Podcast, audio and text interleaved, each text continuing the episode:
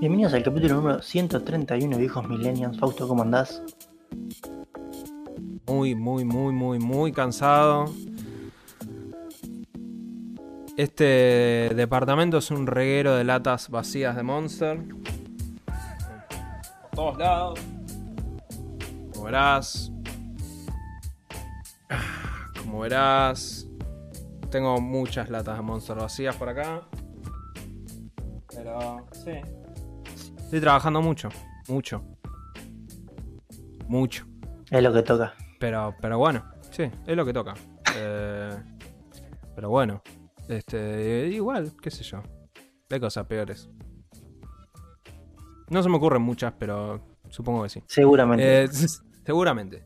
Carlos, vos, ¿qué onda? Bueno, eh, en primer lugar, esta semana terminé una serie que justo dejé colgada en la mitad por, por mis vacaciones. Estoy hablando de Jack Ryan. Que recordamos que yo me lamentaba de que tenía solo seis capítulos. Porque es la temporada final. Eh, la verdad espectacular. Muy buena estuvo. Termina por todo lo alto. Le dan un cierre, claramente. ¿sí? Eh, las actuaciones impecables. Eh, se destaca mucho este actor que había nombrado la última vez, que ahora no me acuerdo. Bueno, es el que trabaja con en Tirador, la película de 2007, Shooter. Michael Peña. Exactamente, Fausto. Eh, muy, la verdad es una muy buena actuación como Dominic Caruso. Y nada, la verdad, o sea, me apena realmente que la hayan cancelado. Entiendo que fue porque el actor principal tenía contrato solo por cuatro temporadas. No sé por qué no quiso renovar, la verdad, pero bueno. O sea, es un producto redondo que claramente podría recomendar a cualquiera. Ahí viste que hay series que por ahí las tiran o lo que sea. Yo creo que esta serie no está estirada para nada. Sí tiene una segunda temporada que es realmente muy mala. O sea, esa no la recomendaría yo. Entonces la estiraron. No, no, al revés, porque hicieron una segunda temporada que fue mala, pero la tercera y cuarta volvieron a ser temporadas como tiene que ser ¿Cuánto Jack dura una temporada, Carlos? Y esta más corta tiene seis capítulos, pero creo que las otras tienen entre 8 y 10 capítulos. No es una serie 8 y muy 10 larga. capítulos de cuánto? ¿De una hora? Sí, sí, de una hora. O sea, vos me estás diciendo que yo me tengo que fumar 10 horas para que la serie se ponga buena. No, no, no, no, ahí estás equivocado porque estas series no son, o sea, cada temporada es autoconclusiva. Ok. Vos podés, o sea, puedes no ver la segunda y ver primera, tercera y cuarta, no hay ningún problema. Hay unos mínimos de historia que por ahí te perdés, pero son intrascendentes, ¿sí? Así que la super recomiendo para todo el mundo. Está en Amazon Prime Video, también está en cualquier buscador de torrents, así que la pueden encontrar fácilmente. Eh, la segunda cosa que estuve haciendo es, esto ya lo vamos a hablar, pero hubo una Nintendo Direct donde se estrenaron muchas cosas, pero una que se estrenó ese mismo día fue F099. Yo imagino que la gente que nos escucha eh, no probablemente no jugó F0, No, no lo dudo porque la última entrega, si no me equivoco, fue en, en Super Nintendo. GX es de GameCube. Ah, hay una nada de. GameCube, bueno, ese, ese no lo jugó nadie. El que jugamos todos fue el de Super Nintendo, ¿sí? Eh, gran juego. Y traen una, una reinvención, podemos decir que es, porque no es, no es que esto no es una remake, es una reinvención del juego, que es F- la saga 99, que ya conocemos Tetris 99, tuvimos Super Mario 35 y ahora llega F099, que es de vuelta como F0, corres carreritas, eh, donde son 99 jugadores y gana el que ya primero. No hay mucha complejidad en eso. Eh, se controla espectacularmente bien. Tiene un, un- algo que me pareció muy interesante, que es que con la que esto no me acuerdo si en el F0 original era así, la verdad que ya se lo jugué hace mil años, que es que la resistencia del vehículo es la misma barra que el turbo. Entonces vos haces un trade-off entre turbo y resistencia del vehículo. Si usas mucho turbo, el vehículo se queda sin resistencia, ¿sí? El turbo se puede recargar cada vuelta, como en serie de los pits. Eh, entonces está muy bueno jugar con eso, con decir, uso un poquito más de turbo esta vuelta y me quedo más indefenso y evito chocar o que me choquen. Eso la verdad es muy divertido.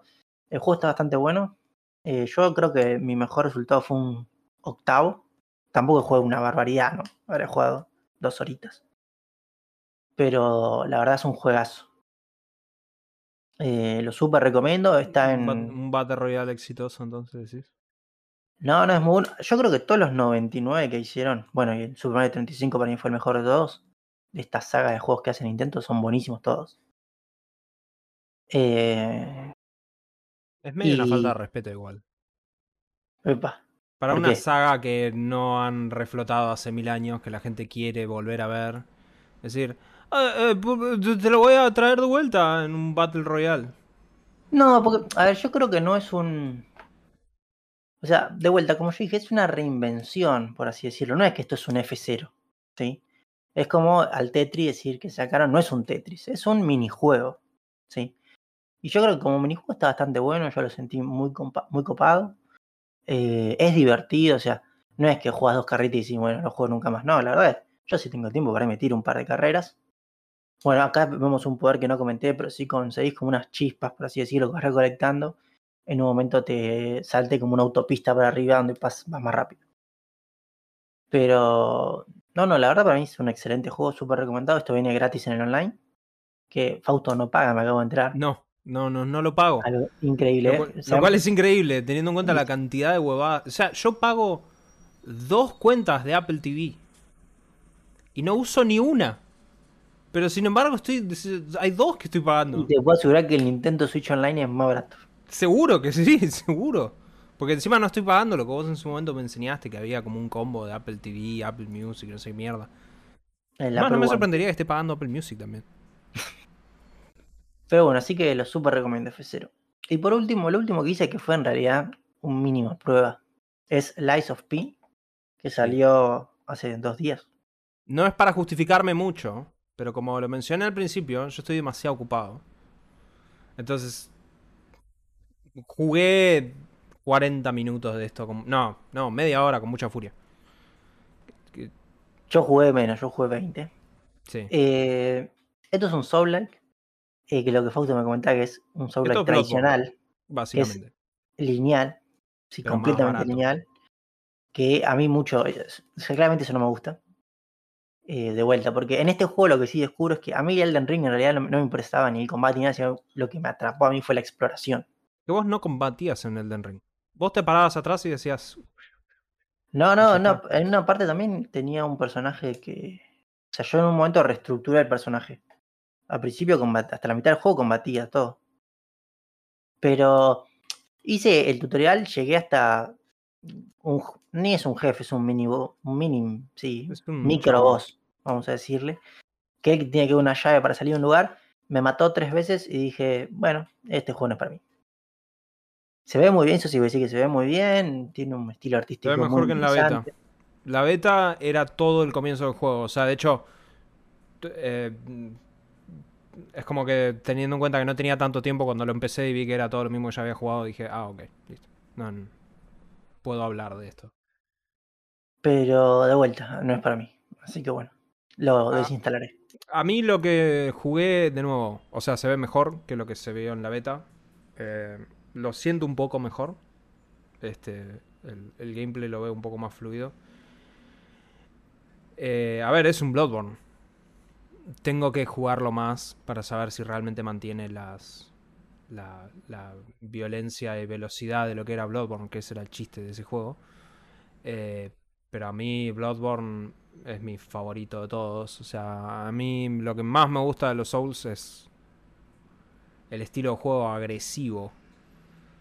No escudos, no nada de eso. Bloodborne era un juego que explícitamente estaba pensado alrededor de eso y no tenías opción de jugarlo de otra forma directamente. Pero la salvedad es que todos los enemigos estaban pensados para que vos juegues de esa forma. Cosa que en Elden Ring no sucede. Y en Elden Ring tenés unos jefes que a mí me rompieron muchísimas las pelotas. Como todos esos dragones gigantes y todo eso que vos no los podés ni ver si sos un, si sos un chabón melee. Entonces, realmente eh, resta por verse a mi criterio si este juego mantiene eso. Pero también voy a ser sincero. eh, cuando uno tiene una semana tan pesada como la semana que tengo yo, es como que estaba pensando decir, tengo otros tres juegos que estoy jugando. Ya sé que salió la Ace of P. Pero no sé si tengo ganas de que me caigan a trompadas en un juego y perder y perder y perder y perder y perder. Soy masoquista, pero no tanto. ¿Ok? Pero bueno. Eh, Lo que sí, yo estuve jugando otras cosas. Eh, empecemos por. Ah, la puta que lo parió. Estuve jugando The Crew. Eh, Motor. Motorfest. ¿No? Sí. Em, bueno, a ver. Estuve jugando. ¿Qué sé yo? Unas. Cuatro horas probablemente. O sea, le metí bastante. Eh, volví a hacer la playlist que había hecho cuando jugamos la beta. Que fue la playlist de Japón. Eh, pero. Hice, eh, directamente ahora pasé todas las primeras playlists. Y cuando vas a arrancar el juego, pasás por una serie de playlists que podés hacer una tras otra. Y después, para hacer la próxima tanda de playlists, tenés que comprar autos directamente. En las primeras ellos te dan los coches. En la segunda vos tenés que comprártelo. Entonces, ahí no hice ninguna. Eh... A ver. Bastante es lo que yo ya había dicho. ¿Sí? Cuando hablamos de la beta. De que para mí es más arcade que Forza Horizon. El sistema de control. O sea, el, el manejo de los coches, digamos. Eh, visualmente no se ve mal. Es bastante dispara. Hay momentos en donde se ve bastante flojo. Creo que esta, la secuencia de Japón. O sea, Japón. Es lo más vistoso que tiene el juego, te diría. Eh, al menos de lo que hice hasta en el momento. Y pero tiene, tiene secuencias que la verdad que están muy interesantes. O sea, me pasó de correr en un día soleado, que había llovido, y el manejo de colores que tiene el juego, la verdad digo, eh, puta, se ve, se ve, se ve respetablemente bien para un juego que no es Forza. Puntualmente digo, teniendo en cuenta que Forza probablemente... No, Forza es el juego visualmente, te diría, el mejor juego visualmente de carreras particularmente en un juego mundo abierto como Forza Horizon, ¿sí? Ah, sí. Lo que sí acá tengo para criticar, que es yo jugué varios eventos y varias playlists cambian las reglas según lo que haces, ¿sí? Tenés playlists que tienen distintos tipos de reglas por lo que vas haciendo, ¿sí? Primero, que me molesta muchísimo, y esto me pasó con otro de los juegos que voy a hablar hoy, esto me molesta muchísimo. ¿ok? Esto, esto me indigna, realmente, me indigna. Señoras y señores, hay una cosa que se llama macro blocking. ¿Sí? Macro es cuando vos ves un video de YouTube, vos ves que la parte negra y todo eso se te pone medio cuadrado, porque la tasa de transferencia es medio chota, porque por ahí te está cabeceando el internet y medio se te pone un cuadradito. Eso se llama macro blocking, ¿sí? Bueno, eso es aceptable cuando, de nuevo, estás viendo un video de YouTube, estás con el 3G sentado en Santa Clara y tenés poco internet en la playa, pero querés ver el video de Shakira, qué sé yo. Y bueno, ahí sí te anda para el culo, es aceptable el macroblocking. Te puedo decir cuándo no es aceptable el macroblocking. Cuando me bajé un juego de 40 gigas y tiene un puto video ese juego. ¿En qué universo puede tener macroblocking eso? Hermano, en esos 40 gigas no me pudiste poner un archivo de video de decente calidad. No puede ser, estoy sentado mirando la tele, el juego se ve bien, pero de repente me pones un video pre-renderizado que está comprimido para el culo. O sea, ¿qué? ¿Qué? O sea, y lo peor es, Netflix resolvió esto. Vos hiciste el video, voy a presumir que lo hiciste, porque el juego está hecho, no, es un CG que hizo Square Enix esto, es, algo hecho con el motor que decidiste pre-renderizarlo. Tenés razones, está bien. No, no, no estoy en contra de videos pre-renderizados, pero estoy en contra de videos pre-renderizados para el culo. No puede ser, es completamente inaceptable que me hagas bajar 40 GB. O sea, te lo acepto si estoy haciendo streaming del juego, pero no esto. Eh, y después, como otra nota que me anoté como para putear este juego puntualmente, es que primero cuando empezás a jugar de crew, eh, hay una serie de carreras, hay toda una playlist que es recorrer Hawái. Sí. Y te muestran Hawái. Boludeces. Mirá qué lindo el volcán. Y hay un chabón que te va hablando en hawaiano. Eh, pero esas carreras duran más de 8 minutos. Yo, está bien que lo jugué con sueño, ¿ok? Voy a hacer la aclaración. Pero me pasó de cabecear en el medio de la carrera. Eh, eh, Y todavía estaba en la línea recta. Sea, son 8 minutos de recta, recta, recta, de ruta, básicamente. Es aburridísimo eso. Hay otras carreras que no sufren tanto ese problema, pero también hay otras carreras que, por ejemplo, te dan un bono por hacer clean racing y el bono es tipo 4 mil moneditas de The Crew. Vamos a decir, no sirve para nada 4.000 moneditas. No es nada, es un vuelto. ¿Para qué mierda me chocar a estás- todos. Claro, déjate joder, es lo mismo, más fácil, de hecho, voy a demorar menos. Eh, Aún así, el juego tiene mucha variedad, las motos están bien. Eh, ¿Probaste las lanchas? Sí, una carrera. No, no, no, no es recomendable. Vos obviamente lo defenestrarías porque estoy seguro que no es real para nada. Pero eh, Aviones no hay, ¿no? Sí. sí, aviones hay también. Ah, hay aviones. Hice una carrera de aviones. No es una carrera de aviones, tenías que pasar Horario, en sí. tiempo récord, algo así. Una boludez. Por default, los controles de aviones son muy bizarros. Es como si fuera un auto, tipo haces para la izquierda y se mueve para la izquierda. Tenés que. Y, y si mantenés apretado X, tiene una opción que es modo extremo. Y el modo extremo es que se maneja como un avión. Tipo, doblás y el avión dobla y, y haces para arriba. Entonces, tip, si juegan esto, vayan a opciones, vayan a dificultad y pongan modo extremo on, siempre avión, porque es injugable si no. Eh, y em, lo bueno del avión es que por alguna razón cuando terminás el evento, un evento de la playlist, de Crew te dice, bueno, tenés que ir al próximo evento, que está acá a 5 kilómetros. No, ¿Y viaje rápido? No, tenés que terminar 10 eventos para poder desbloquear el viaje rápido. ¿Por qué tengo que manejar como un idiota hasta llegar al próximo evento? Entonces, cuando desbloqueas el avión, ahí te puedes mandar toda la mierda. Automáticamente, sentate en el avión, volá en línea recta, que va a llegar más rápido con la moto, con el auto, con lo que sea. Y así zafás. Pero. ¿Qué sé yo? Eh, le- voy a reconocerle, la variedad es mayor que lo que tenés en Forza. Ponele. Eh, y a mí me interesa eso puntualmente porque a mí estos juegos no suelen sostener mi, mi atención demasiado Sí. tiempo porque. Boom, boom, boom, boom, boom y chao. ¿No? De nuevo, para mí lo mejor que hizo Gran Turismo 7 es esa canción, Boom, boom, boom. Es lo único que recuerdo de todas mis horas con Gran Turismo 7. Pero bueno. Eh, Mortal Kombat 1. Salió.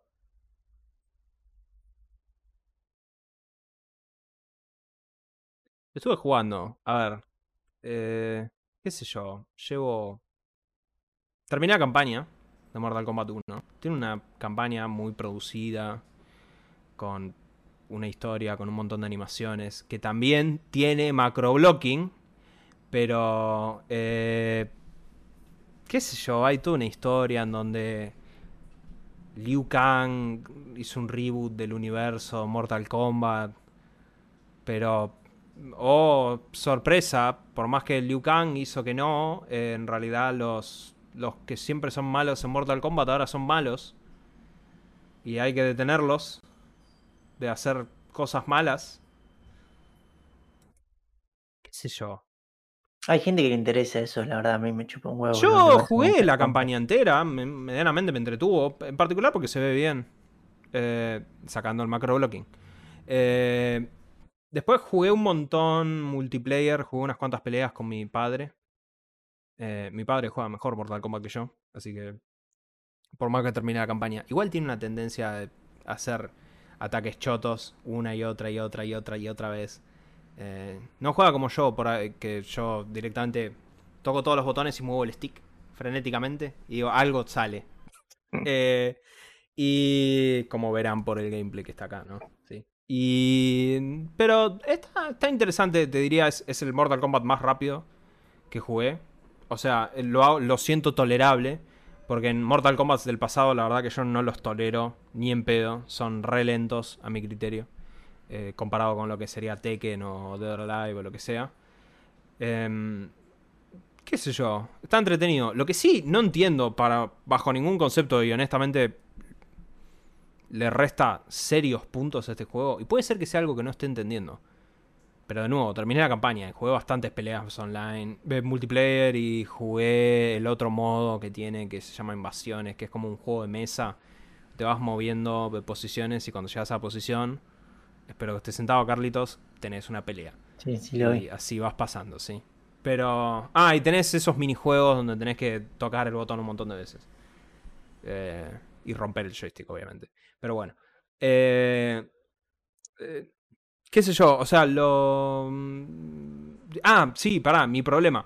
Por alguna razón, no tenés más trajes. No tenés más de un traje.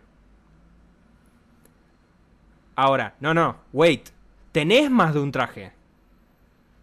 En el menú de customizar el personaje, podés cambiarle la ropa. Pero no tenés más de un slot de traje. Entonces, si yo quiero cambiarle la ropa a Johnny Cage, le tengo que decir a mi papá, che, espera que voy al menú principal, me meto en el menú de customizar, le cambio el traje a Johnny Cage y ahí volvemos al menú versus. Es. es eh, eh, no, todos los juegos de lucha tienen más de un traje. O qué sé yo, toca X y cambia el traje. Es un delirio eso. Eh, Eso realmente no lo entiendo. Honestamente no lo entiendo. Especialmente no lo entiendo viniendo de un juego que te vende como contenido descargable. Porque lo pagué, yo pagué la edición más cara de este juego. Te vende trajes. Es como decir, vos me estás vendiendo. El hecho que yo puedo cambiarle la vestimenta a los personajes es algo que cobrás. ¿Cómo carajo tengo que ir a un menú principal cada vez que quiera hacer eso? Y Fausto, porque en realidad vos lo que estás entendiendo acá es que va a haber un, un DLC pago donde te sacan que es slots para que puedas el slot de traje. Vos sabés que no me sorprendería, ¿no? Para nada. Bueno, y en vez de jugar Lies of P, estuve jugando más Starfield. Tipo, un- bastante más. Porque decidí hacer eh, las questline que me faltaban. Eh, decidí dedicarme muchísimo más a customizar la nave espacial. Ahora tengo una nave mucho más grande. Muchísimo más grande. Considerablemente más grande. Eh, Una pregunta, Fausto, que eso no lo sé. sí. Porque claramente no estoy jugando Starfield. Cuando vos tenés una nave más grande Sí. y vos entras al interior, ¿se Sí. nota eso en el interior? Muchísimo, muchísimo. Mi nave ahora tiene dos pisos. eh, tiene varios habitáculos para dormir. eh, es, es enorme mi nave. ¿Y puedes tener naves estúpidamente grandes? Tipo Star No sé Wars. los límites, seguro que sí. Yo no anduve construyendo. O sea, yo agarré y fui agrandando la original, fui agrandando, fui agrandando. Después conseguí una más grande, la fui agrandando, la fui agrandando, pero. O sea, me dediqué mucho a hacer misiones. Terminé toda una cadena de misiones donde básicamente trabajás para una empresa y tenés que hacer espionaje corporativo. Eh, donde tenés misiones de sigilo. Que yo escuché mucha gente criticar esas cadenas de misiones si no tenés la habilidad de sigilo. ¿sí? Que yo ya la había conseguido antes. Así que puede ser. En mi caso no fue un problema. Eh, además porque el juego... No quiero spoilear Starfield, pero digamos que hay una solución a ese problema que te da el juego. ¿sí? Está bien que yo estoy en New Game Plus 5, o sea que ya estoy bastante sobrenivelado, soy nivel 60 ya. Pero puedo resolver esos problemas yo a esta altura. Y después hice esta quest, que es todo un side quest de piratas, que tenés dos formas de conseguirla. Una es actuando como un doble agente eh, y uniéndote a la facción de piratas como un agente encubierto, que eso es lo que hice la primera vez, pero no terminé la side quest y terminé el juego. Pero esta vez decidí ver si podía meterme derecho por los piratas. Y efectivamente podés. Si mandás a volar a los. Este. A los que te piden ser un agente doble. Podés este.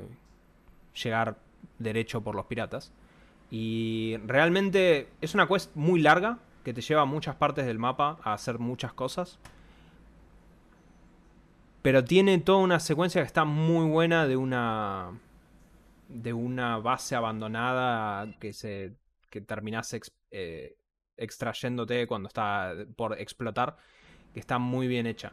Y la realidad es que a mí el, el juego me sigue gustando muchísimo. O sea, cuanto más lo juego, más me gusta. Eh, por ejemplo, eh, en parte porque me estoy dedicando a...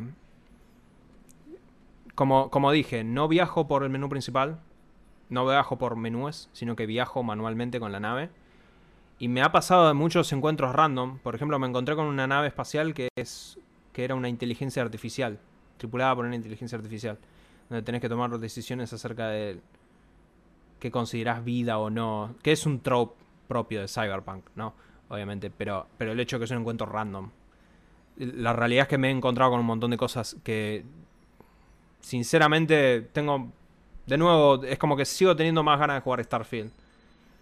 Cuanto más tiempo pasa, es como decir, quiero jugar más. No sé ahora si voy a seguir jugándolo, realmente esta semana hay más cosas que salen. Eh, y ya terminé la quest que más me interesaba hacer, la side quest que más me interesaba. Eh, me falta una, probablemente voy a hacer toda esa cadena de misiones. Eh, como para poder decir, hice todo lo grosso que había para hacer en Starfield.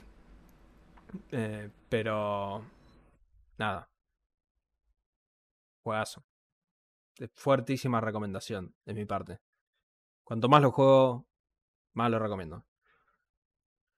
Pero bueno, Carlos, si te parece, pasamos a hablar de las noticias del mundo mundial. y arrancamos, tuvimos dos eventos esta semana. Un evento de Nintendo. Yo no sé qué. ¿Qué del evento te merece para vos mención? Eh, Hubo unos cuantos juegos para mí Sí, el primero vez que estamos viendo Super Mario RPG, eh, me convenció de comprarlo. Así que mis vouchers van a ir, imagino que para Mario Wonder y Super Mario RPG. Es más, eh, creo que este puede ser mi RPG que estoy necesitando, porque tiene combate por turnos, tiene lo que a mí me gusta, el RPG. Así que contento por eso. sale persona.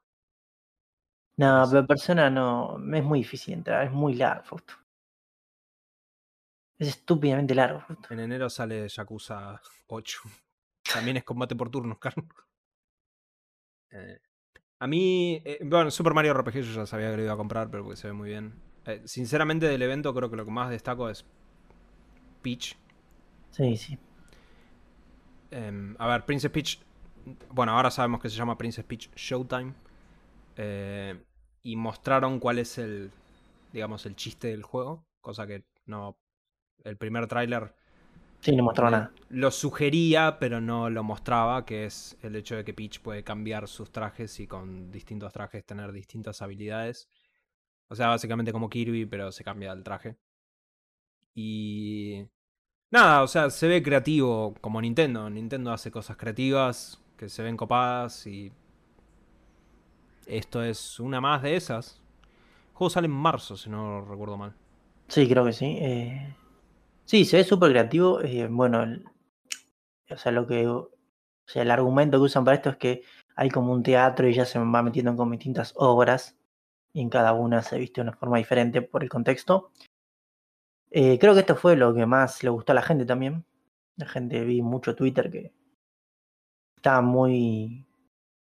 Lo, lo único que por ahí a mí no me, o sea, no me queda claro es, entiendo el tema de los puzzles, pero por ahí esperaba un poquito más de. Por esto, acá estamos viendo algo. De contexto en el sentido que de repente aparecen minijuegos que no tenés muy claro cómo se van a integrar. Pero, que, a ver, siendo Nintendo seguramente lo van a hacer muy bien. Sí. Prefiero algo así, viñetas aisladas, más locas. Eh, igual lejos el anuncio más bizarro para mí de todo el evento fue eh, esto. Ah, Tom Raider. Sí, Tomb Raider 1, 2 y 3 remasterizado. Para... Sí, que, que en un momento estaban. Eh, ¿Cómo se llama esto? Eh, hubo creo que hubo un error en el store de Argentina y estaba como 400 pesos. Sí, en el de Xbox. Ah, ¿no fue en el de Nintendo? Va, no sé en el de Nintendo, en el de Xbox creo que todavía está a 400 pesos. No, yo vi en el de Nintendo estaba tipo por ahí 400, 200 pesos, algo así. Ah, bueno. No lo compré porque la verdad no me llamó la Igual, sinceramente, creo que más de 400 pesos no sé si pagaría por esto. Eh, a, ver, yo jugué todos los Tomb Raider en su momento. En el tiranosaurio jugué yo, me acuerdo. Eh, creo que todos tienen un tiranosaurio. No, bueno, el que está en Venecia también.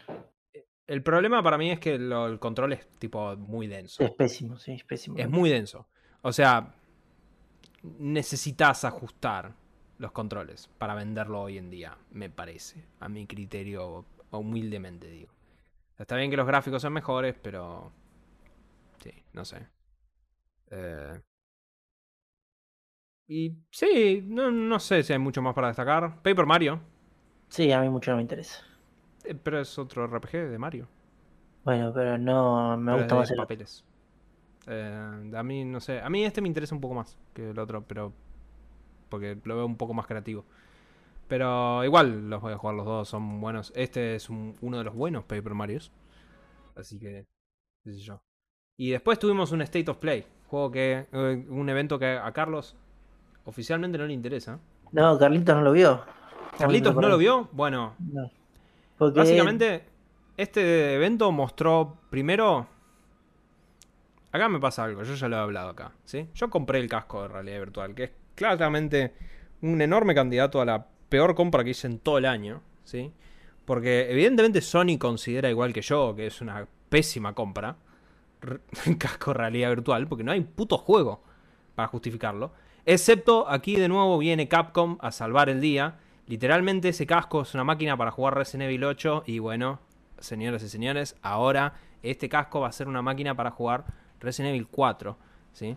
De hecho, después de este tráiler salí a comprar una copia física de Resident Evil 4 porque el modo VR es gratis, ¿sí? O sea, si ya pagaste los 550 dólares para tener ese casco de mierda que no tiene ningún otro juego, Sony gracia agraciadamente te regala el modo VR, ¿sí? Así que, gracias Sony por un tráiler de algo que justifica, sí. Que además, igual esto era re esperable porque todos los Resident Evil salen en una versión VR. Sí, no era. No sé si era tan esperable, porque la realidad es que el de Quest, que es VR, es un juego que fue hecho para VR. Pero Resident Evil 4 es un juego en tercera persona. No es tan como el, 1, el 7 o el 8 que son en primera persona. Por ahí es mara- era más difícil. Yo personalmente no me lo Pero esperaba. ya hay- el 4 original está en VR. Sí, pero eso porque Facebook hizo una versión de cero VR. Y esto es remake entero, con todas las mecánicas nuevas de parry y todo eso. Todo en VR. O sea, yo personalmente no me lo esperaba como idea. Lo habían anunciado hace tiempo y de hecho básicamente el anuncio acá fue mostrarlo de vuelta y decir que sale este año. Y junto a eso mostraron esto que estamos viendo acá, que es la expansión de Resident Evil 4, que es Separate Ways. Que es básicamente el Resident Evil 4 en PlayStation 2 tenía una campaña adicional para Ada Wong. Eh, y esto sale hoy, si estás escuchando este podcast en el primer momento en el que sale. Así que... Nada, el juego del año sigue siendo el juego del año. Y después, este evento sí tuvo cosas menores. Ghost Runner 2, que me sorprende que no hayas No, no, ese lo vi separado, el tráiler, cuando salió. probado la demo. Eh, no, la- no tuve tiempo. Seguro esta Sí. semana la pruebo, pero ya sé que lo voy a comprar. Y igual lo voy a comprar, en- obviamente, en Xbox. Te entiendo. Después un tráiler de Spider-Man, que sencillamente creo que lo que más destaco del tráiler de Spider-Man es que cuando mostró Sony en el evento ese donde mostraron Metal Gear Solid 3, Spider-Man 2, que fue el evento que tuvo una demo de 10 minutos de Spider-Man, ¿te acordás? Ah, sí, sí. Sí. Eh, personalmente no me parecía que se veía muy bien. O sea, como decir, "Mm, no lo veo tan distinto de Spider-Man 1. Acá sí. Acá, ok, acá te acepto. Acá está bien. Esto se ve bastante mejor que Spider-Man 1.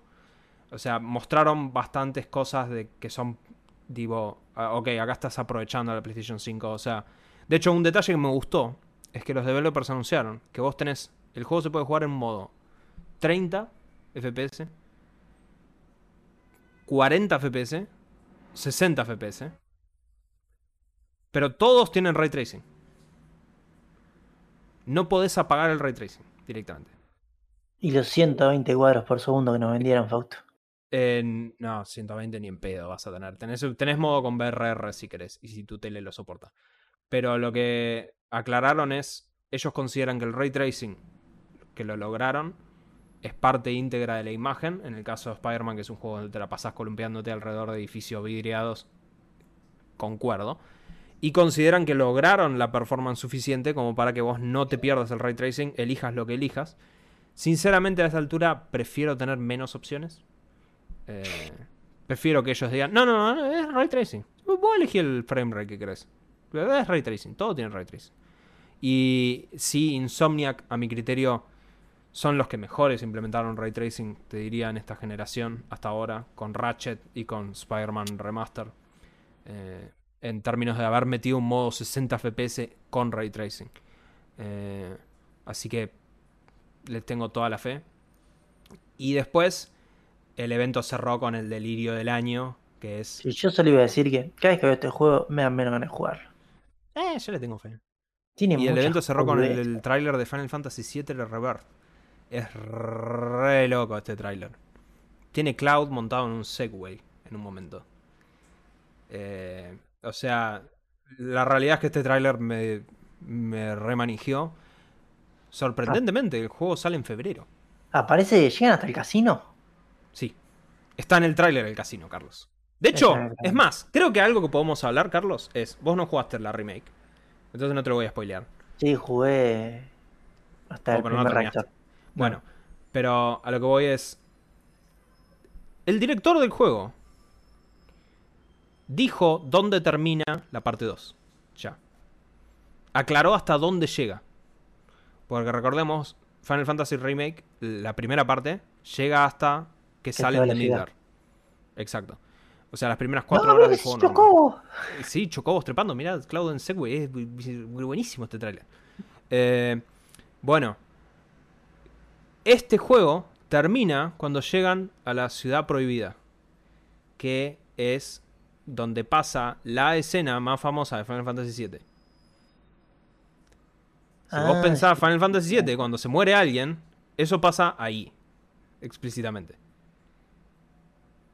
Eh, el juego termina en esa parte. De hecho, el director dijo que es donde sucede el punto álgido de Final Fantasy VII.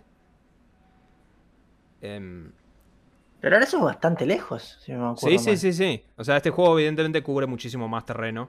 Que el anterior, Eh, sí. Sí, y yo sospecho que en realidad es porque la tercera parte va a ser bastante más distinta que la segunda. Ahí está el casino, Carlos. Ah, mira. Eh, sí, sí. A ver, eh, se ve muy bien. O sea, creo que están usando bien el chiste de la Play. De hecho, se ve mucho más interesante que Final Fantasy XVI. O sea, eh, creo que acá hubo más presupuesto que en Final Fantasy XVI y esto es medio triste para el 16. Pero también, de nuevo, este tráiler muestra muchas variaciones de la historia. O sea que la realidad es que va a ser muy interesante. Eh, pero de nuevo, febrero. Eh, no me lo vi venir en tan cerca yo, Final Fantasy VII Remake, parte 2. Y tienen que. Pero es demasiado Facturar. pronto. Yo me esperaba mucho más tiempo de espera. Yo esperaba que lo iban a arrastrar un año entero, seguro. Eso. Pero bueno. Acá tenemos Final Fantasy VII Remake. O, no, Final Fantasy VII Rebirth es el nombre. Y te lo venden, si hoy en día creo que sale 70 dólares el juego, pero creo que por ahora lo puedes precomprar y te dan la parte 1. Eh, o sea que está... eh, Ah, te incluyen el. te incluyen Final Fantasy VII Remake. Sí. Mira. Pero bueno. Eh, Y bueno, ahora pasamos a la noticia, Carlos, creo, de la semana. Es, a ver, el caso legal de... em, de Sony, de, perdón, de Microsoft por la compra de Activision todavía no ha terminado. Todavía no tenemos decisión. Hay rumores de que por ahí la semana que viene hay una haya una decisión de parte del ente británico. Pero lo importante es que alguien que sospecho que ya, no debe tener un trabajo, ¿sí?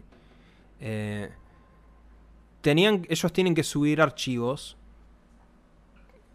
a las bases de datos del FTC, que es el ente norteamericano que hizo todos estos temas legales, ¿sí? Y lo que iban a subir era subir un video, una, un archivito que eran cinco hojas de, un, de la declaración de Phil Spencer, ¿sí? Literal son cinco páginas. Eh, bueno, las, este... El tipo este que subió esas cinco páginas, evidentemente no le pareció raro que un PDF de cinco páginas pese 180 megas. Pero lo subió. Eh, cinco páginas en blanco y negro de, de nada, ¿no? Pero bueno, subió eso y resulta que no se avivó que ese archivo en realidad tenía un montón de archivos adjuntos, no censurados de la causa. Y esos archivos adjuntos no censurados son pilas y pilas de mails internos de Microsoft que se presentaron como evidencia y pilas y pilas de documentos internos de Microsoft que evidentemente se presentaron como evidencia. Esto claramente no estaba pensado para el consumo del público en general, ¿sí? Pero se avivaron tarde y acá finalmente lo podemos ver, ¿sí? Esto es, señoras y señores, la próxima Xbox Series X que sale el año que viene, en teoría. Lo interesante de esto es que se cumple lo que dijo Phil Spencer. Al menos, evidentemente, no van a ser una Pro, si se quiere. No van a ser un refresco más potente. Ahora, mi pregunta es, ¿cuánto salía la, la que tenemos nosotros, Fausto? En dólares. 500. ¿Y esto vale cuánto es? 500. Hijos de puta. Sale lo mismo, la diferencia es que te van a dar 2 teras. Pero lo más, es más cara la lectora. No te venden la lectora, de hecho. Por eso quiero decir, loco, me estás No cagando. tiene lectora. Están matando el juego físico acá. O sea, esta consola es 2 teras en vez del 1 tera que te viene con la Series X hoy en día. Eh, y el mismo archivo te dice que es, es más sustentable, gasta menos Sí, esa boludez, tiene Wi-Fi Boludez. 6. Eso está sí. bien. Sí. O sea, es un poco... 5.2 y no sé qué más. Está un poquito mejorada. Pero. No. Lo relevante es que no está mejorada en términos de que los juegos van a andar mejor. ¿sí? O no deberían al menos. Estamos hablando de algo que es una boludez. ¿sí? Atado en esto también hay una nueva serie S. Pero es exactamente igual, estéticamente.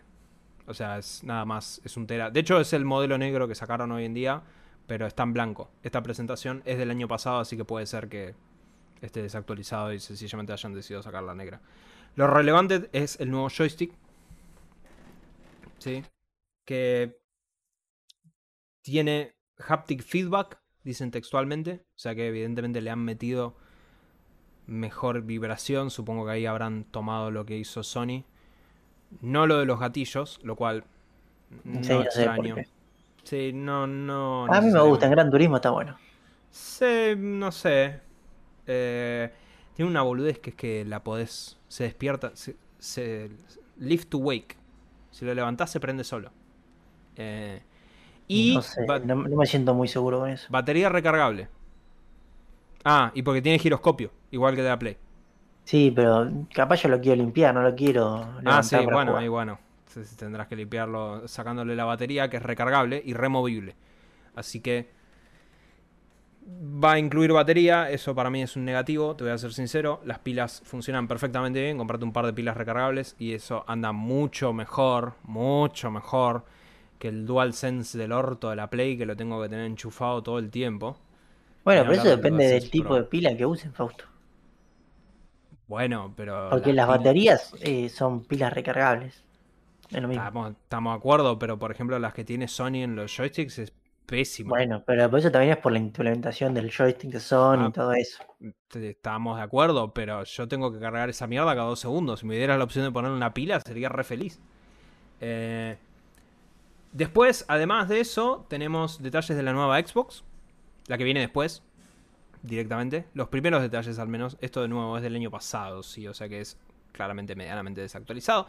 Pero tenemos información. Esta nueva Xbox está pensada para 2028. Sí. Em, estaban decidiendo si pasarse a ARM en vez de X64 como vienen haciendo todo este tiempo. Y de hecho tenemos una línea temporal de la consola ya.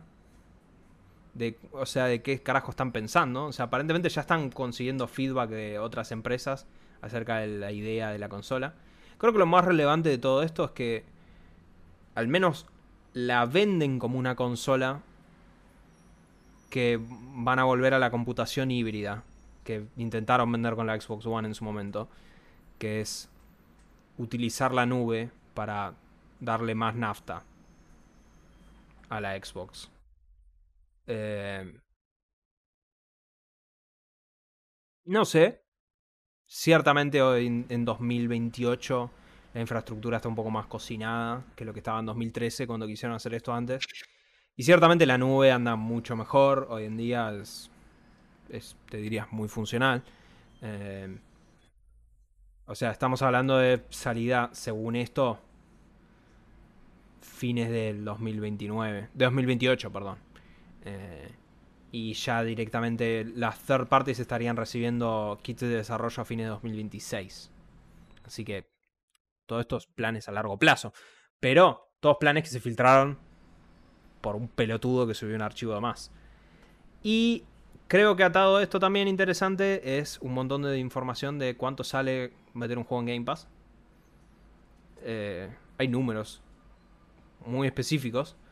Eh, irónicamente, de falta de previsibilidad, mencionaban que Assassin's Creed, por ejemplo, les iba a salir 200 millones de dólares meterlo en Game Pass, el nuevo.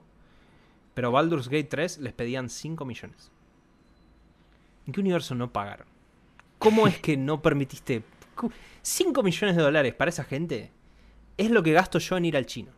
O sea, no puede ser, hermano. Eh, y lo último que creo que es notorio para mencionar es que hay un documento que está fechado cuando compraron Bethesda, ¿ok? O sea que esto está desactualizado, ¿sí? Teniendo en cuenta las fechas, es obvio que está desactualizado porque, por ejemplo, esto menciona que Starfield salía en el año fiscal 2021, ¿sí? O sea que tendría que haber salido ya hace rato. Pero lo interesante de esto es los proyectos que mencionan que están en desarrollo. No tanto en los años, ¿sí? Claramente, de hecho, esto se hizo antes de la pandemia, o sea que obviamente todo esto hay que atrasarlo, pero igual es útil para saber qué carajo está haciendo todo el mundo, ¿sí? Desde acá tenemos mención de, bueno, Indiana Jones ya sabemos que existe, ¿sí? Project Hibiki es Hi-Fi Rush, también sabemos que existe, ¿sí? Pero acá volvemos a la mención de Oblivion Remaster, que lo discutimos hace poco, Creo que esto ya termina siendo la última confirmación necesaria para darle la veracidad a todo esto. Tenemos Doom Year Zero. O sea que, evidentemente, lo próximo que está haciendo id es otro Doom. Dishonored 3. Que, bien, banco. A mí Dishonored me encanta. El 2 nunca lo jugué. Está muy bueno el 2. Y. Eh, ¿Cómo se llama? Deadloop. Deadloop está bien. Pero. No necesariamente estoy desesperado por otro Deadloop. Prefiero otro Dishonored. Eh, y Fallout 3 Remaster. Que sí tengo. A ese sí le tengo muchísimas ganas. Supongo que era medianamente. La realidad es que no es que es esperable, pero ya que estás haciendo Oblivion Remaster, Supongo que el salto de Oblivion a Fallout no es tan grande. Eh, pero algo de todo esto, Carlos, merece tu. No, la verdad que Fallout 3 no, no, es que me llame la atención jugarlo de vuelta. Capaz el Doom, ponele, pero. No sé, yo necesito un juego más corto, Fallout. Pero en tu, en tu opinión, de todo el leak, por ejemplo, de todo lo que se fumó Microsoft ahora. No, a ver, yo también creo que muchas veces estos leaks a mí siempre me, suena un poco raro, che, y capaz no lo quisieron un poquito filtrar ellos también. No, pues creo. No, no, esto, esto seriamente. Phil Spencer salió a hablar públicamente sí, que le daba, que la verdad que era una pena que la gente se entere de esta forma porque, o sea, esto es literalmente informar, eh, tipo. Hay que ser muy boludo, Fausto. Hay que ser muy boludo, o sea, esto es informar acerca del futuro de, o sea, esto es hablar de la Xbox próxima. O sea, estas son cosas que no sabe mucha gente fuera de las empresas. O sea, obviamente no es información súper específica, pero a nadie le conviene que se ventilen incluso cuánta guita está pidiendo Ubisoft por Assassin's Creed. O sea, eso a nadie le conviene. Eh, creo que lo que sí es más destacable de todo esto es que, habiendo leído todos los mails, Phil Spencer evidentemente es como se muestra. Un tipo que le gustan los videojuegos y tipo que es apasionado. Y medianamente por lo menos parece ser un jefe que se hace cargo de los quilombos. Y no que dice, no, este chabón es un pelotudo. Eh, cosa que tranquilamente podría haber sido. Pero bueno. Carlos, ¿pasamos a cine series en donde hay literalmente una sola noticia? Y el paro está afectando. El paro está afectando. El paro está afectando la sección de noticias de viejos millennials directamente, muchachos.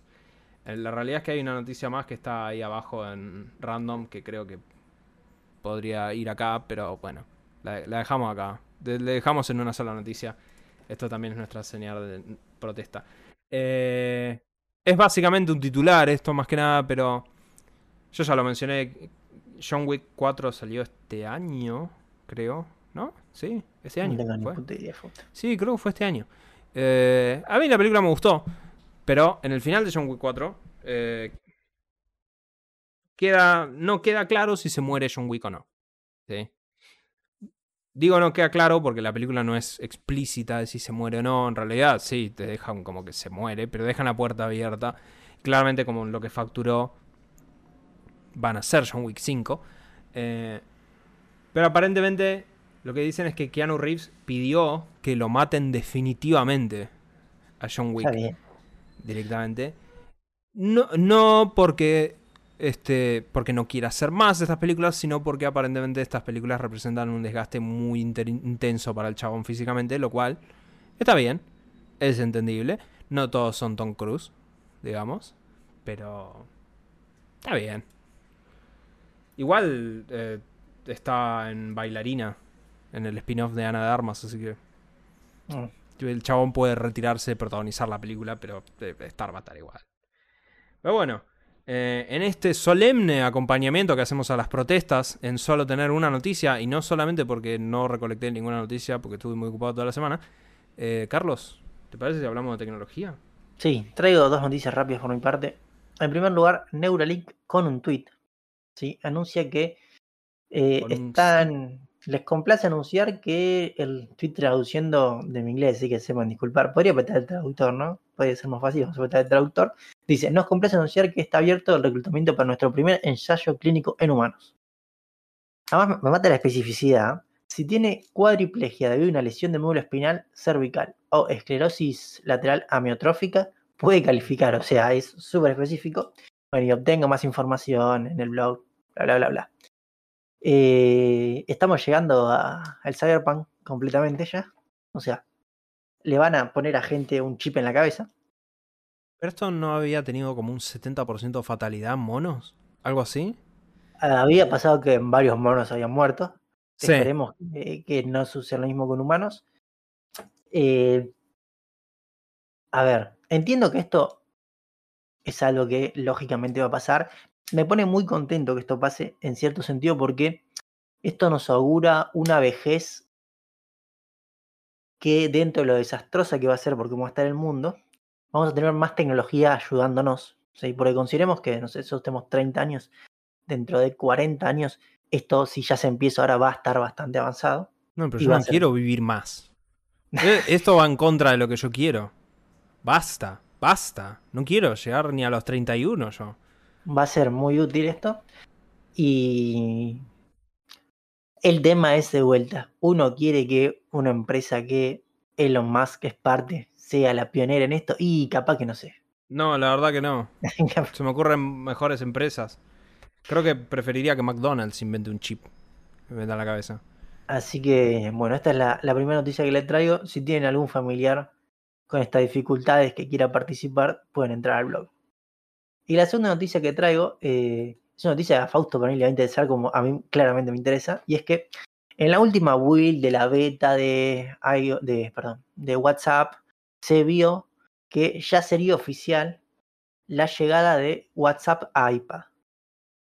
Lo que realmente estoy esperando hace miles de años. Porque voy a ser completamente sincero. Y es, si WhatsApp llega a iPad, eh, yo creo que casi no tendría sentido para mí tener un teléfono. Aclaro, aclaro antes de que la gente se ponga súper feliz. En primer término, ¿sí? Eh, no estarían implementando cuentas, seguirían implementando el screen share o algo así. O sea que tendrías que tener un teléfono. Pero según se dice, a un corto mediano plazo sí implementarían como un sistema más de cuentas para evitar el teléfono. Ya Que igual WhatsApp está cambiando mucho porque ya hoy en día tenés canales de difusión adentro de WhatsApp. No, sí, hoy en día WhatsApp ya, ya es falopa directamente la cantidad de cosas que tiene. Pero la verdad, si esto sucede, me pondría muy contento porque, o sea, dejaría de ser el teléfono como algo. En mi función ideal, si WhatsApp pasa a ser de vuelta, vamos a usar un iPad, todo, yo tendría un, una, un iPad, el grande, y un Apple Watch, el Ultra, ponele que te dura dos días la batería. Y por ahí puedo recibir llamadas, ver un WhatsApp y llego a un lugar y pongo el iPad, trabajo y listo. Y el teléfono para mí deja de ser algo que necesite. Pero bueno, yo soy una persona muy particular, también lo entiendo. Y por último, justo nos traes una. Ah, las. Bueno. Por último, no, por último la voy a mover al random. La voy a mover como primer noticia random esto. Así que. ¿Te parece? Pasamos a hablar de random. Pasamos, sí, sí, a lo random. Bueno. Tengo un doblete de Elon Musk para hablar, ya que mencionamos. ah, esta, la, la, segunda noticia la iba a poner yo también. Sí, bueno, la primera noticia es que Elon Musk confirmó que está pensando en un Arancelamiento de Twitter. Claro, arancelar Twitter. Para usar Twitter tenés que pagar. Lo cual es un error. Tipo, si hace eso, se muere la aplicación. Se muere inmediatamente. O sea, Threads está medio amenazando. Threads bajó mucho, va, no sé. Hay gente que usa Threads. Pero... No, no, Threads bajó muchísimo. Pero está a la espera para mí. O sea, eso es lo más eh, táctico que hicieron, que es tenerla ahí. Para que cada vez que se mande una cagada, más usuarios migren a Threads. Sí, a mí cada dos por tres me llegan notificaciones de che, este chabón se metió en threads. O sea, la realidad es que estamos bastante cerca de, de que este boludo se mande una cagada y se terminen yendo todos para threads. Pero sería un gravísimo error.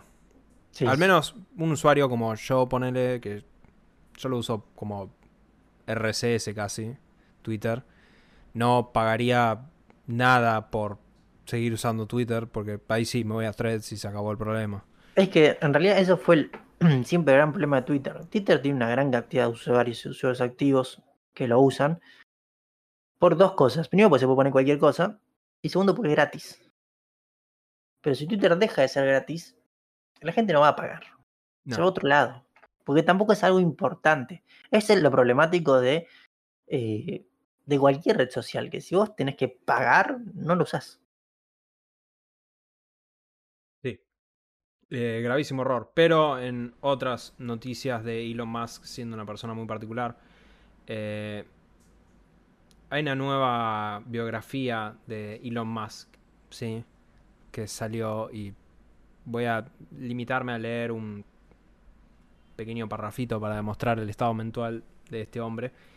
Eh, cuando Grimes, Grimes recordemos, es la ex esposa de Elon Musk, si no recuerdo mal, con la cual tuvo esos tres hijos con los peores nombres del mundo mundial, que yo detesté llamarme Fausto durante toda mi infancia, pero estos la tienen mucho peor que yo. Eh, cuando Grimes estaba grabando las voces para la popstar Cyborg que interpretó en Cyberpunk 2077, Elon Musk apareció en el estudio teniendo eh, un arma de 200 años de antigüedad, un mosquete, supongo, eh, en la mano, insistiendo que le den un cameo. Eh, la gente del estudio estaba sudando, dice Grimes. Y Musk añade, les dije que estaba armado, pero no era peligroso. Y que dice que los implantes cibernéticos del juego eran como una versión ciencia ficción de lo que él está haciendo con Neuralink. Que le llegaba mucho. Entonces por eso quería estar en el juego en lo que yo recuerdo, no está en el juego. No, no está en el juego. Así que la próxima vez debería haber llevado un arma de verdad si quería realmente amenazar a alguien. Pero hablando de gente polémica y amenazadora, eh, Jonathan Majors es el actor de Kang. Ah, el muchacho, sí. Exacto. Recordemos que Jonathan Majors eh, Había tenido problemas. Recordar la situación, ¿sí? Es, se había peleado con su, creo con una pareja, en una limusina, en donde la mujer salió de la limusina con marcas de golpes y eso así, que se terminó demostrando que en realidad él no le había hecho nada O sea, terminó aparentemente aclarándose que esto fue todo.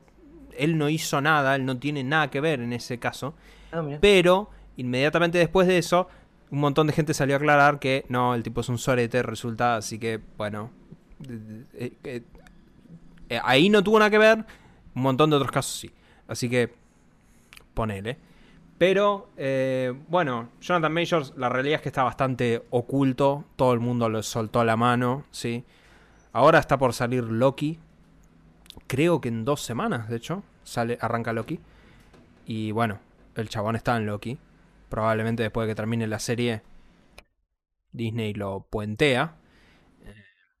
Ese creo que es su último gran laburo en Hollywood. Va a ser hacer Loki segunda temporada.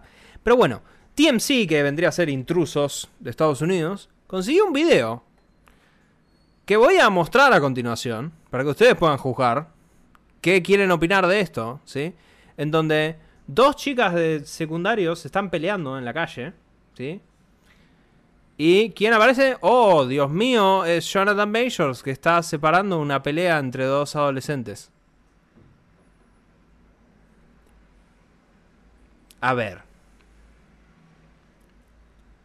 El primer instinto de cualquiera es decir, esto está todo armado, ¿sí? O sea, está más armado que un set de Lego esto. Sí. La realidad es que si el chabón tiene que pagarle a dos adolescentes de secundario para que finjan pelearse y que él les desarma la pelea y eso es lo mejor que se le ocurre en términos de relaciones públicas que puede llegar a ser hoy en día. Y no sé, es poco creativo el chabón, qué sé yo. Eh, creo que antes que esto era más barato y mejor salvar, no sé, 30 perros de un local incendiándose, ponerle algo así. No sé. Pero... Medio sospechoso. Y sí, Fausto, la verdad que se busca otro representante. Eh, Sí, la verdad que no sé si tiene representante hoy en día. Pero... Bueno, qué sé yo. Y por último, eh, la noticia, Carlos. Esta noticia estuvo en portales, obviamente. Sí, sí. Eh, hay un F-35, ¿sí? Que es uno de los últimos cazas que tiene el ejército norteamericano. Particularidad de este F-35 es que se puede aterrizar solo. ¿sí? Tiene la capacidad, al menos, de aterrizarse solo, sin la asistencia del piloto. Eh, pero hubo un inconveniente con el avión y el piloto eyectó del avión. El piloto fue recuperado sano y salvo, pero la Fuerza Aérea no sabe dónde está el avión. Entonces le pidieron colaboración a los vecinos para saber dónde carajo Si alguien había visto, che, ¿vieron un jet, por favor? Eh, bueno, aparentemente encontraron los restos del avión, ¿sí? Pero lo que no entiendo es, tipo, claro, ¿no le podés poner un, un, un Apple o algo así? Eh, o sea, Para mí, a ver, es muy raro lo que sucedió. De vuelta, estos aviones tienen conexión continua con satélites. es- eh, yo cuando vi la noticia dije, acá hay algo raro porque un estos no se pierde. ¿sí? Recordemos, eh, estos aviones valen, no sé, 200 millones de dólares. Es una estupidez lo que un avión de estos. Y es extremadamente raro lo que ha sucedido. ¿Sí? Porque, o sea, no, no, esto, esto no es, no sé, tu perro que se fue a correr y no sé dónde está. Es un avión que está conectado por todos lados. Entonces, a mí me pareció súper raro cuando vi esta noticia. Por eso no la quise traer, porque me parecía que en un momento, che, nos están cargando. No, pero no, de toda- según todas las fuentes esto es 100% real. O sea, eh, chiste es que es bastante... O sea, yo entiendo que es un... Es un avión muy de sigilo, digamos, ¿no? O sea, son, es son stealth, aviones... sí, sí. No, son- es un avión que tiene una baja firma de radar. Claro, pero, o sea, evidentemente es demasiado stealth porque nadie sabe dónde está. O sea, no, no lo pueden encontrar, digamos. Se pasaron con el stealth. Se- claro, se fueron al carajo, pero tipo, siempre teniendo en cuenta que esto es una prueba, digamos, o sea, porque el avión estaba volando en Estados Unidos, o sea que uno pensaría que claramente no estaba en combate, no estaba... Eh, no, no, es- puede ser entrenamiento. Por eso, bueno, pero bajo ese criterio uno pensaría que le podés tirar un AirTag ahí en el medio, o sea, No, pero tienen sistemas de rastreo rarísimos. Claro, por eso, pero digo, pero ¿cómo carajo no sabes dónde está? Por eso, a mí me suena realmente muy raro. Medio raro. Pero bueno, es la definición de Ron, Carlos. Bueno, Carlos, pasamos a Las recomendaciones. Sí, por mi lado voy a recomendar a una chica que se llama Luli de los Cruceros, es su canal de YouTube. Eh, trabaja en un crucero y te cuenta cómo es vivir arriba de un crucero trabajando. O sea, te cuenta igual, es bastante positiva la imagen. no- no- ella no es que labura, no sé, haciendo la comida. Si ella labura en un lugar tipo de fotos, donde vende las fotos, tiene un trabajo medianamente aceptable dentro del crucero. No es el que engrasa, no sé, una parte del barco. Pero está bueno, no sé. Mm, Yo siempre digo que esto de vacacionar en cruceros me parece una poronga. Pero alguna vez quiero vacacionar en cruceros para ratificar mi teoría de que solo vas a engordar. Pero bueno, Bueno, el canal de YouTube esta no, no confirmó tus teorías. eh, no, a ver, es interesante de vuelta. En sí ella igual trata de vender lo bueno de los cruceros también. Bueno, fuera. Y lo, ¿no? in- y lo interesante de esto es que ella, eh, ahora el mes que viene, entra a trabajar en el crucero más nuevo del mundo. De, creo que es de Royal Caribbean, no sé. Bueno, Ah, ¿no es de Buquebus esto? no, no, Buquebus no, no tiene este servicio. Y, y es eso, los videos que vas a empezar a subir ahora van a estar buenos, porque son, es el crucero más nuevo del mundo. Carlos, pregunta marítima. Por favor. Eh, ah, perdón, entre paréntesis, eso es- es- yo me acuerdo de esa anécdota cuando vos un día estábamos con otro amigo tuyo, hace muchísimos años, en tu casa, creo que en tu cumpleaños, Puede y en donde estábamos los dos hablándote, y vos nos mencionaste eh, de tu mejor amigo, que era del club náutico o algo así, y nosotros dos te miramos diciendo, ¿cómo mejor amigo? Y dijeron, no, no, pasa que ese es mi mejor amigo náutico. Náutico. Ustedes son mis mejores amigos terrestres. Entonces, es- desde ahí yo siempre voy a recordar eso, que soy, supe ser tu mejor amigo terrestre, Carlos, en su momento. Eh, pero, Carlos, el barquito Buquebú, ¿qué carajo es? Eh, no, es un, es un, o sea, es como un, no es un Crucero. crucero. es un crucero, son todos cruceros. Ah, eso es un crucero. Sí, sí, pero, o sea, es un crucero que solo se dedica a llevar gente a, a Montevideo, no es que hace viajes de placer. Ah, bueno, pero es un crucero. O sea, cuenta como crucero eso. Sí, sí, eh, los barcos, voy a hacer un, un mínima explicación. Los barcos se dividen en cruceros y veleros. Veleros son los que van a vela, cruceros son los que van a motor. Ah, ¿todo lo otro es un crucero? Sí, sí. Ah, hay, hay a los más chiquitos que son lanchas, sí, pero en general se dice así. Después están los pelotudos que le dicen yates, que es te quedaste en el siglo XX. ¿Y un yate no es un, Es, un es una yate? ¿No es un yate? ¿No existe un yate? Sí, la denominación de yates es muy pelotuda, sí. Porque es muy ambigua. Eh, usted cuando habla de un barco, diga velero si tiene velas, crucero si no tiene velas. Y si es muy chiquito, diga lancha, Mira vos. Se aprende algo todos los días. chuchos. por favor. Bueno, puedo decir que estuve en un crucero entonces. Sí, sí. Em, mi recomendación, esta me la vengo guardando hace rato para una semana que no esté inspirado. Señoras y señores, esta semana no estoy inspirado. Eh, por suerte tengo un par más que me estoy guardando para otra semana que no esté inspirado. La realidad es, hace un tiempo que estuve hablando con... eh, Yo toco piano. Desde hace muchos años, ponele. Voy a calificar. Toco piano. Puedo tocar cualquier canción, ¿sí? Creo que estoy a un nivel para tocar como... mm, Llego medianamente a un nivel Elton John, ponele. No me pidas Tchaikovsky porque no puedo tocar un carajo, pero eh, eh, te puedo tocar un tema de Coldplay, ¿ok? Razonablemente bien. Eh, y lo que estaba hablando mucho es que, bueno, ¿cómo carajo empezar? Yo me autoenseñé a tocar el piano. No tuve una sola clase de piano en mi vida, ¿sí? Entonces la recomendación que hago esta semana es, porque estuve hablando con un conocido que también quería aprender a tocar el piano, y yo le pasé la recomendación que les voy a pasar a ustedes. Es, es una canción, ¿sí? Que la realidad no es la canción más compleja del mundo, de hecho explícitamente no lo es. Pero gracias a que no es la canción más compleja del mundo. Yo aprendí a tocar el piano aprendiendo esta canción. Y de acá pude traspasar a todas las otras canciones que quise tocar en mi vida. O sea, hasta aprenderme los acordes y ya poder tocar cualquier cosa. Puntualmente porque lo que tiene esta canción es que todos los acordes son tres notas, pero que no cambia la forma porque nunca usas. eh, No usas negras, séptima, no usas digamos. nada. Son todas, todas notas blancas, o sea que en realidad la mano es. Está en escala de do. Supongo, sí. Lo único que tiene es un fa menor, pero es el único, el último No, acorde de la Eh, fa secuencia. menor, entonces está, está en, está en sol la escala. Bueno, pero el resto de todos los acordes son todos, digamos, movés los tres dedos igualitos, los movés nomás. O sea, vas moviendo, movés, movés, movés, movés, movés, excepto el último acorde que es un fa menor. Y ahí tenés que mover el dedo mayor nada más, ¿sí? Pero aclaro esto porque la realidad es que es una canción muy sencilla de tocar. Entonces yo aprendí a tocar el piano con esta canción. Esta canción fue mi piedra de roseta, si se quiere, ¿sí? La canción es Under the Westway de Blur. De hecho, en realidad yo empecé a tocar el piano porque fue el primer tema de Blur que derivativamente tenía piano. O sea, como decir, la base de esta canción es un piano.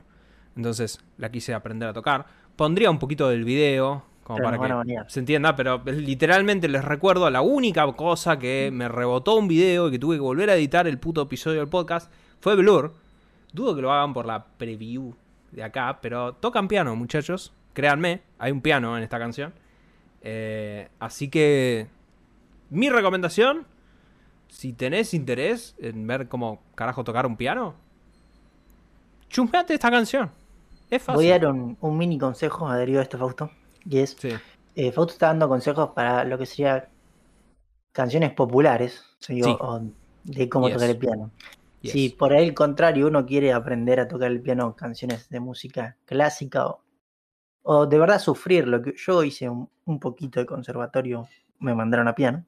No, no, no una bestialidad, pero creo que fueron ocho meses por ahí. Y después aprendí un poco más. Y si uno quiere sufrir, eh, le recomiendo Hanon, se llama El pianista virtuoso. Eh, ahí uno va a entender eh, lo que es aprender piano para música clásica. Son ejercicios estúpidamente difíciles. Los primeros parecen muy fáciles, después se vuelven bastante difíciles. Yo soy bastante pelotudo, sí, como lo sabe todo el mundo que me conoce. eh, como me encargo de aclarar frente a cualquier persona que me conoce, sí. Eh, Yo tengo pianos. Tengo tres, creo. Eh, y yo solo toco canciones populares. No, lo no, que les quiero decir bien, es, claramente. no es difícil. Creo que eso es mi, mi- mi consejo aquí. Es, es un instrumento que se puede agarrar. Así que, Under the Westway, linda canción como para empezar. Y igual es una buena canción. Pero bueno. Esto fue todo por hoy. Eh, Sí, las redes, como todo siempre. acá. Y nos veremos semana que viene. eh, misma hora, mismo canal. Adiós. Adiós.